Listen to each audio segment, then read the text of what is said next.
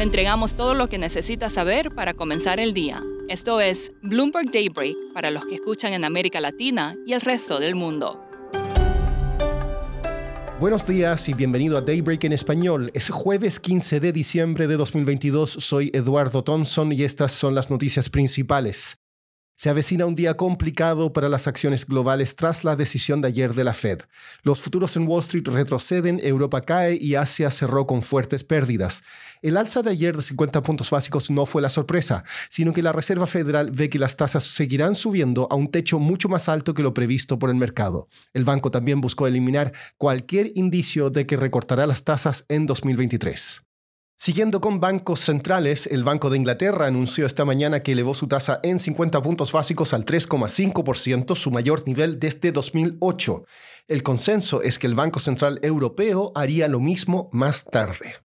Seguimos con datos económicos. Hoy se informarán datos de ventas minoristas en Estados Unidos y el consenso es de una baja de apenas 0,2% en noviembre mes a mes. En China los datos no son alentadores. Las ventas minoristas cayeron en noviembre, la producción industrial se desaceleró y el crecimiento de la inversión en activos fijos se debilitó. La tasa de desempleo subió al 5,7%. Goldman Sachs prevé que 2023 será otro año excepcional para las materias primas y que serían la clase de activos con mejor desempeño, con un rendimiento de hasta un 43%. Esto gracias a la reapertura de China, la desaceleración en las subidas de tasas de la Fed y poca inversión en nueva capacidad. El crudo Brent alcanzaría 105 dólares el barril en el último trimestre y el cobre superaría los 10 mil dólares la tonelada sigue la crisis en el mundo cripto por la plataforma FTX. Uno de sus directores alertó a autoridades de las Bahamas sobre un posible uso indebido de fondos unos días antes de su quiebra, y documentos internos revelan que programadores habrían creado códigos para ocultar los pasivos de su firma hermana Alameda Research. Pasando a América Latina, en México se espera que Banjico siga a la Fed con un alza de tasas de 50 puntos básicos hoy. Siguiendo en ese país, el Senado aprobó en términos generales la reforma del Instituto Nacional Electoral propuesta por el presidente Andrés Manuel López Obrador. En Perú, el gobierno declaró estado de emergencia de 30 días por las violentas protestas tras el derrocamiento de Pedro Castillo. Fiscales solicitaron detener por 18 meses a Castillo por cargos de rebelión y el Congreso discutirá una propuesta de elección anticipada. Gigantes petroleros en el mundo como ExxonMobil y Chevron han reportado enormes ganancias en los últimos años gracias al aumento en los precios de los combustibles.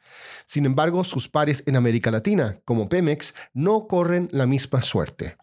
Amy Stillman cubre a Pemex en Ciudad de México para Bloomberg News y escribió un reportaje sobre esto. Pues es un tema un poco compleja, pero tenemos que recordar que es una compañía que es controlada por el gobierno de, México y la diferencia entre Pemex y, y, otras compañías privadas es que básicamente Pemex está tratado como una entidad política en muchos aspectos y las otras compañías están enfocados en rentabilidad, Pemex tiene otros, otros metas. Uno, por ejemplo, es el tema de autosuficiencia en eh, la producción y, consumición de, combustible y por eso está invirtiendo mucho en, sus refinerías. El tema es que las refinerías, por ejemplo, tenían pérdidas por los últimos dos años y, y más, pero por temas políticas, Pemex tiene que seguir con este, este plan. Entonces, por fin, eh, la compañía no está enfocando en las cosas que pueden ser más rentable. En lugar de eso, está enfocado en, en la política de México. Amy, en tu nota dices que hay gente que dice que Pemex debería seguir la ruta de Petrobras. Explícanos un poco más sobre esto y si es posible. Petrobras tiene acciones. Eh, también está controlado por el gobierno de Brasil, pero la diferencia es que eh, tiene inversionistas, accionistas y tiene que seguir también con, con las demandas y, y surgencias de estos, estos, accionistas. La diferencia con eso es que sí tiene que enfocar más en temas de ser más rentable y tener más lucro. Entonces, ¿qué, qué hace Petrobras? Es que se, se vendió los activos en campos petroleros que no fueron muy exitosos. Básicamente hice un un, proceso de enfocar más en, en, su negocio más rentable, pues esto sería un proceso muy útil para Pemex porque Pemex tiene, por ejemplo, como seis refinerías, tiene un red enorme de gasolineras y pues también todos los campos petroleros de México y es una compañía con una deuda de 105 mil millones de dólares y es muy difícil para Pemex desarrollar y invertir en todos estos activos. El problema es que, como mencioné, aún Pemex está muy controlado por el gobierno de México y es un tema de nacionalismo que Pemex tiene este gran como tamaño y infraestructura. Entonces sí sería un poco difícil hacer este tipo de cambio.